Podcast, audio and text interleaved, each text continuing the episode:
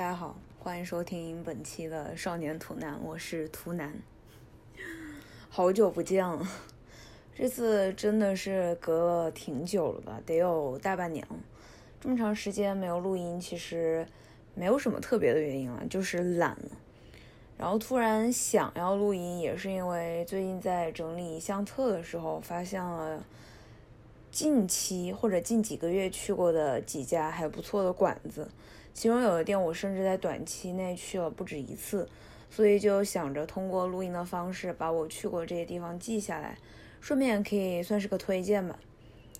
呃，想跟可能并不存在的新听众稍微说明的是，我现在生活在东京，所以我这次提到店也基本都是在东京都内的。现在因为疫情，所以会非常的有地域限制。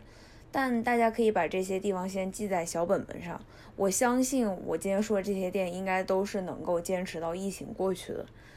嗯，到时候我也会把这些店铺的具体信息都贴在 show note 上。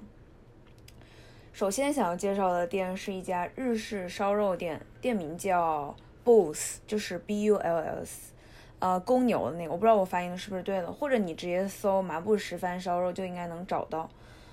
嗯，和牛角呀、七轮这种连锁的日式烤肉店相比，他们家算是走的中高端路线吧，因为人均也大概在一万日元左右。我和我朋友当时点的是一个他们店的那种套餐，就是包含从前菜到最后的甜品，以及他们家的一些招牌的套餐。如果没记错的话，我们那个 cost 应该是大概一万。三四千日元吧，嗯，不算便宜，但是他们家的肉除了和牛之外，也有很大一部分是源自国外的一些农场，那种指定农场，所以肉质绝对是有保证的。但是怎么说呢？如果来日本旅游，只是想要体验一下经典的日式烤肉，其实牛角完全能够满足你的需求。因为他们虽然是连锁店，但既然能做这么多年，然后在全世界开店，它的性价比可以说是非常不错的。我前段时间吧，刚跟朋友第一次去吃了牛角，吃了他们那种经典的套餐，就是不到四千日元可以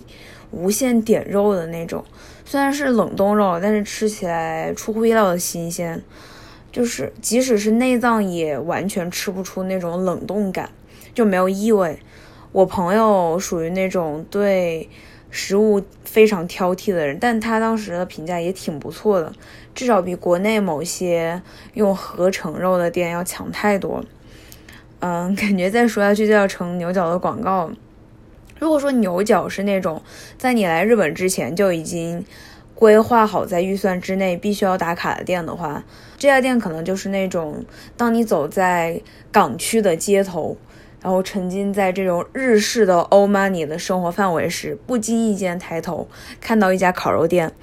你进去之后才发现价格有点稍微超出预算，但你又不好意思直接走人，于是一咬牙决定坐下来吃。结果发现，不管是从食物还是到价格，都会让你非常惊喜的那种店。当然，价格的惊喜估计得加个引号。怎么样？我这段描述是不是还非常有画面感？这家店会根据部位选不同品种的肉，像哈拉米就是牛的横膈膜，还有菲力的话用的就是和牛。你们有没有发现？不知道从什么时候开始，和牛。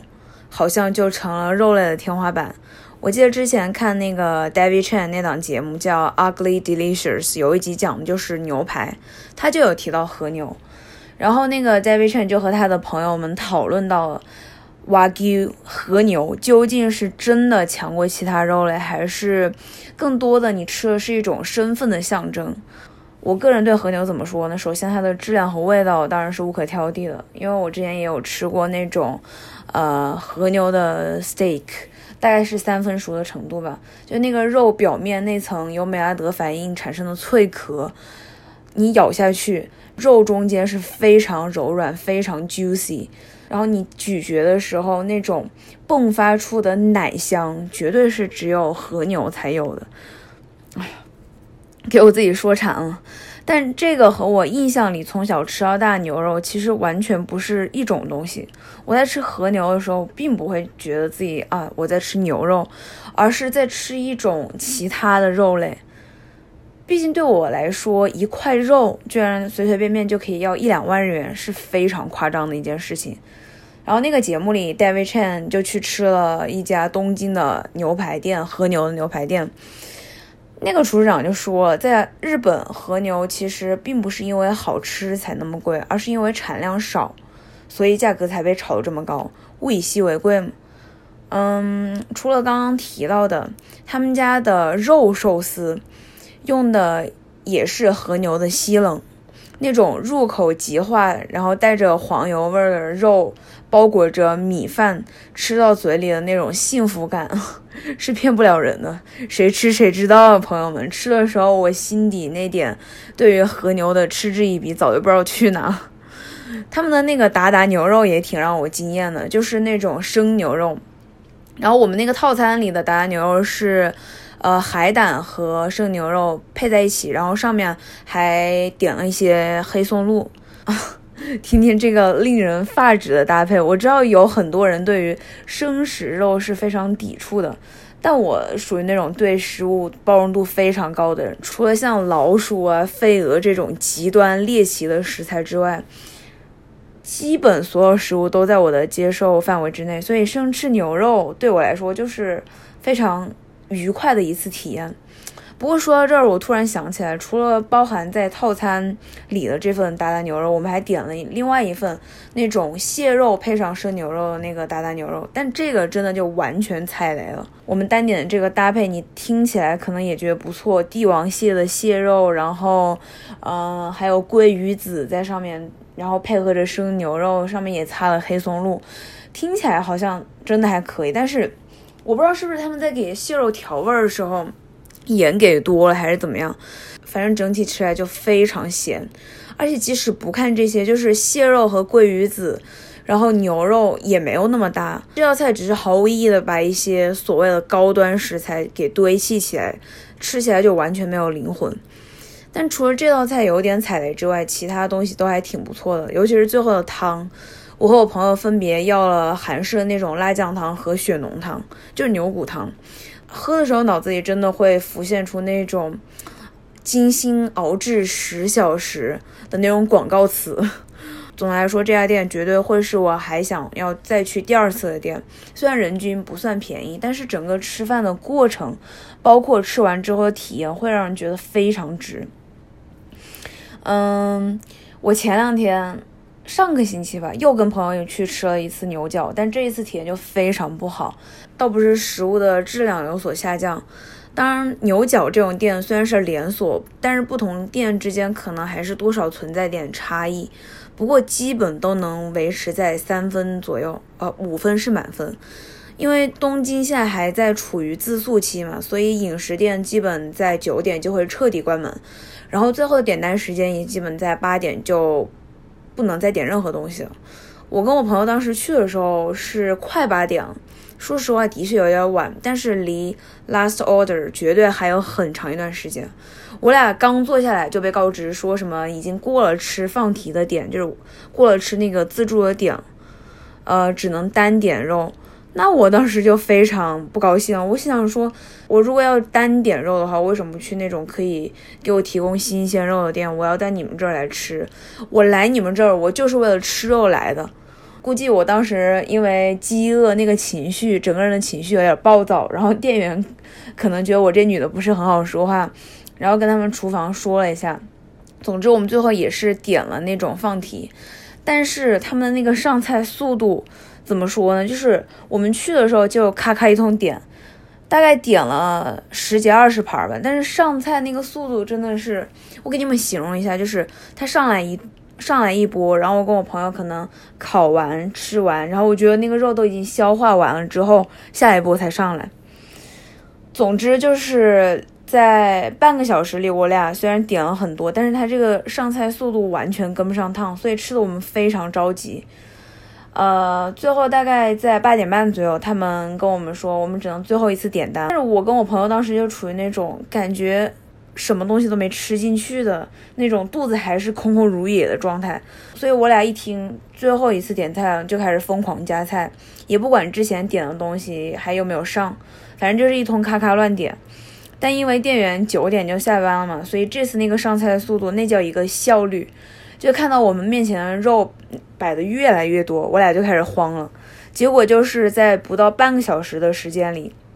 我们可能塞了得有两三斤的肉进肚子里，而且这些肉要么就是因为着急烤过了、烤糊了，要么就是，呃，还血糊拉碴的。总之，可以想见这顿饭吃的有多糟心了。嗯，第二家想要介绍的是一家寿司店。这家店，说实话，我私心不太想张扬。不过，反正你们估计短期之内也吃不到，所以我还是选择贡献出我的宝藏寿司店。其实我大概是两个月之前才第一次正式吃了我来日本这么长时间的第一回寿司。来日本之前，我对寿司这种食物的印象还停留在国内那些完全本土化的日式餐馆里，那种米饭中间包着腌萝卜呀，然后上面还挤满蛋黄酱和番茄酱的寿司上。所以来日本之后，我就想着，那既然都来到日本了，是吧？那不得第一顿就必须要吃个正宗的，不能随便在街边那种回转寿司就把自己的寿司初体验给交代了。但是就跟你在武汉想要找一家所谓的正宗的热干面是一个道理，其实没有什么正不正宗，顶多就是好不好吃的区别。不过托我朋友的福，我的寿司初体验就吃到了一家可以说是寿司界的天花板的店。虽然我说这个话幸福度可能不是很高，毕竟也没有吃过几家寿司店，但是我朋友他吃过包括寿司之神以及寿司之神。我这个舌头，以及寿司之神他儿子开的寿司店在内的将近上百家寿司店，但这家店用他的原话就是，从价格到食材的品质都足以吊打东京都内以银座地区为代表的任何一家寿司店，因为食材的新鲜程度就直接决定了这个寿司的好坏。这家店因为就在丰州市场楼上，所以可以真实的做到食材从捕捞到上桌不出一个小时。其实寿司这种食物，我觉得可以单独拿来说一期了，所以我这次就只谈谈我在这家店里吃到的个人印象比较深刻的东西。嗯，这家店叫寿司大，关于店铺的信息我到时候说了会贴在 show notes 上。他们家原本是开在驻地市场的寿司老店，但是后来因为驻地整体改建，所以很多店都搬去了丰州市场，他们店也不例外。不过其实他们在驻地的本店也还在营业。两家店我都分别去过几次，水准都非常不错。我每次去点的都是 omakase，就是由厨师决定用餐的菜单。主要我跟我朋友没什么忌口，所以点 omakase 的话，就能最大体验他们家的特色以及应季的一些海鲜。顺便说一下，这家店不是那种游客向的寿司店。菜单是那种挂在墙上的日语看板，所以如果海鲜里没有什么特别忌口的话，我建议大家就直接点我马卡西就可以了，这是不会出错的。当然，因为基本包含了所有菜单上的内容，所以不管什么店，我马卡西的价格都会相对于单品要高出很多。这家店的马卡西大概在五千日元左右吧。然后如果再随便点点其他的小菜的话，基本一顿人均在七千。就能吃到七千，就能体验到最地道的寿司，就真的很划算。日本塔贝罗姑上面排名第一的就是寿司之神的店，人均大概在三万到五万日元左右。然后国内像大众点评上排名第一的寿司店叫四喜塞头，人均也是两三万日元左右。当然他们都属于 fine dining 的价格，但我朋友建议还是大可不必。毕竟寿司这个食物，它就不是那种所谓的有钱才能吃的东西。呃，我人生中吃到的第一颗寿司，也可以算是位居我个人寿司排名第一的寿司，就是托罗，呃，金枪鱼的大腹，那种入口即化的口感，再配上酸甜的醋饭，以及夹在沙西米和米饭中间那一小坨芥末，嗯，真的，谁吃谁知道。然后北极贝寿司也是我非常喜欢的一款，一般一个 omakase 的套餐结束之后，他们都会再额外的让你选一颗自己的寿司。呃，我选的就基本都是北极贝。北极贝的口感就非常 Q 弹，而且带有很明显的一股贝类的甜味。以前我对贝类的印象就基本停留在花甲上，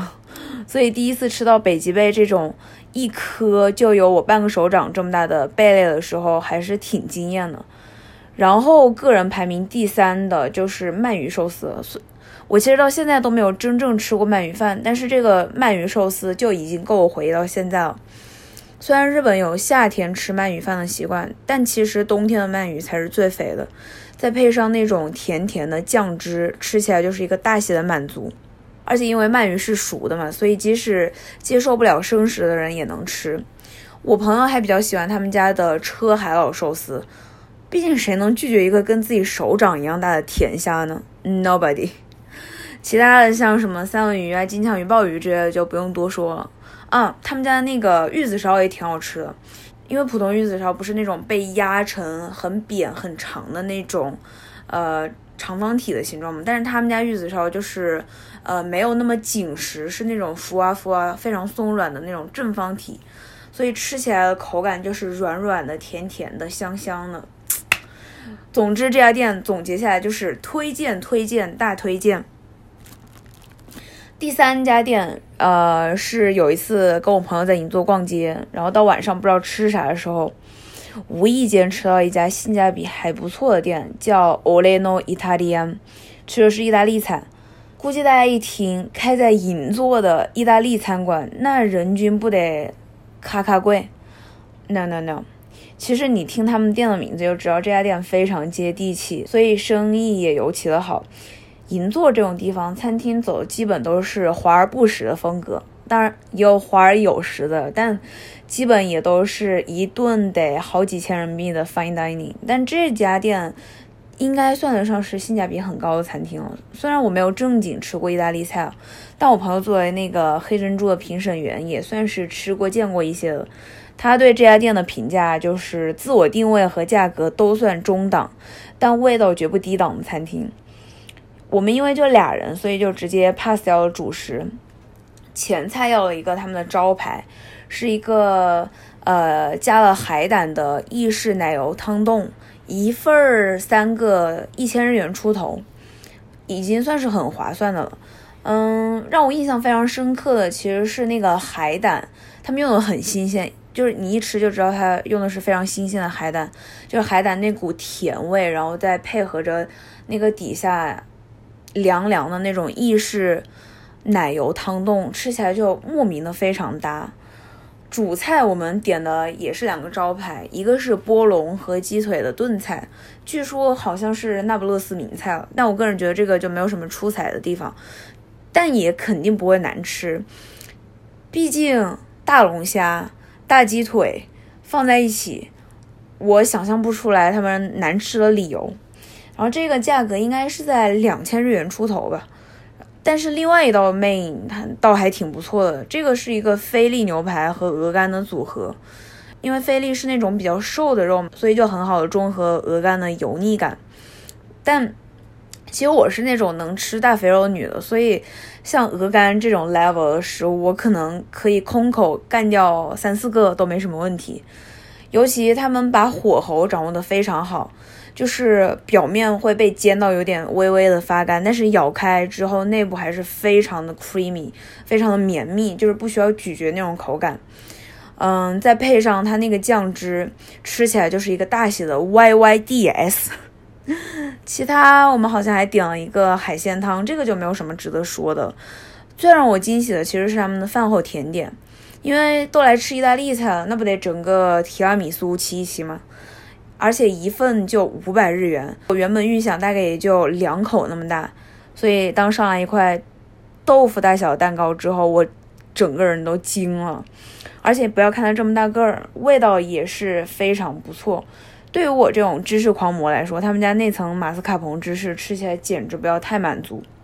然后中间的手指饼干也完全被咖啡浸透了，所以吃起来就很像那种口感非常绵密的巧克力海绵蛋糕。总之这家店也是非常推荐了。除了这三家比较推荐给来东京旅游的朋友之外，还想再介绍几家我最近常去的中餐店，算是给生活在东京的朋友一个推荐嘛。首先就是马子路兰州牛肉拉面，这家店应该是从国内开过来的。在国外生活的越久，就越会发现很多在国内普通到随处可见的东西，出来之后就显得尤其的珍贵。但是身为一个湖北人，其实从小吃到大的兰州拉面可能都不太正宗，所以第一次吃到这种可以选面粗细的兰州拉面，就仿佛被打开了新世界的大门。毫不夸张，我已经连续一周每天中午特地打车去他们家吃拉面，呃，从毛细到皮带，每种粗度都试了一遍，结果三角棱的胜出。比起日式拉面那种软面，我还是更喜欢咱们这种口感偏硬的面，吃起来就很有嚼劲儿。而且日式拉面的汤底对我来说有点太腻了，但兰州拉面那种牛肉汤底就喝起来特别清爽。其实我也挺喜欢裤带面的，但是感觉拉面还是三角龙的更合适。说到裤带面，那就不得不再说说最近去过的另一家面馆，叫秦唐记。他们家就是专门吃西安面食的店，在东京应该有四家店吧。谁能想到我的兰州拉面和 biang biang 面的初体验，竟然都是在东京完成的？我当时点的是油泼裤带面，我朋友点的是西红柿鸡蛋炸酱和肉燥三拼的 biang biang 面。我现在才知道 biang biang 面指的是面的一种宽度，但是我还是选择了最宽的裤带面，因为我真觉得。面越宽，吃的越香，尤其是他们店自己炸的那种油泼辣子，然后再配点呃肉燥，嗯，完美。但我听我朋友说，他点的那个三拼有点咸了。其实他点的时候，我就觉得三种拼着，那不都串味儿了，肯定不能好吃。但是我点的真的非常满意了。他们家菜单挺丰富的，有各种浇头，还有像什么肥肠面啊、排骨面这种汤面。因为是最近才发现的店，所以目前就去了一次，但绝对会是我愿意再去第二次的店。下一个要说的，其实又是一家我个人的私人珍藏，叫粤港美食。听名字就知道是一家吃粤菜的店。第一次吃他们家是今年跨年的时候，因为我朋友是广东人嘛，然后据说广东人过年要吃盆菜，但这玩意儿要是在自己家里做就特别折腾，而且很多食材你在日本也找不着，所以我们就是在这家店提前订了，呃，当时还点了他们家的什么烧腊呀、烧鹅、什么烧排骨，反正对我来说都是初体验。嗯，当时去拿菜的时候，看到真实的被装在脸盆大小的盆里的菜的时候，我的我都惊了。但就从他们家可以订盆菜这一点，大家应该就能明白这家店算是非常地道粤菜馆。他们有两家店都在神保町，然后二号店主要吃烧腊，当然粤菜里的一些基本的炒菜啊、点心也都是有的。所以朋友们，以后在日本想吃粤菜，真的可以考虑一下。天好运之外的店，天好运他们家我也吃过几次，但是说实话，个人觉得性价比真的不高。他们家那个肠粉还没有我在湖北的路边摊儿吃到的强，吃着就感觉糊嗓子。然后每次去你还得排大队，真的不值不值。说到这儿，我突然想到粤港二号店的马路对面有一家在塔贝罗谷上东京排名第一的乌冬面，我之前在微博里推荐过，所以在这儿就不多说了。嗯，今天要说的就是这些了。其实最近几个月外食次数还挺多的，但是印象深刻的店好像也就这么几家。其中也吃过不少比较拉胯的店，但是就懒得在这儿说了。以后应该每隔一段时间都会出一期类似的这种推荐类节目。当然也欢迎大家给我留言，推荐几家你最近吃到过还不错的店。不管是哪个城市、哪个国家都行。嗯，我相信正常的日子总会来的，对吧？最后，如果同样有生活在东京，并且跟我一样热衷于各种食物的朋友，可以私信我或者直接加我微信，因为我最近想搞个类似东京干饭小组之类的这种组织，其实就是想找人一起干干饭，然后探探店之类的，可能还可以一起做做自媒体什么的。OK，那么感谢大家的收听，咱们下次再见了，拜拜。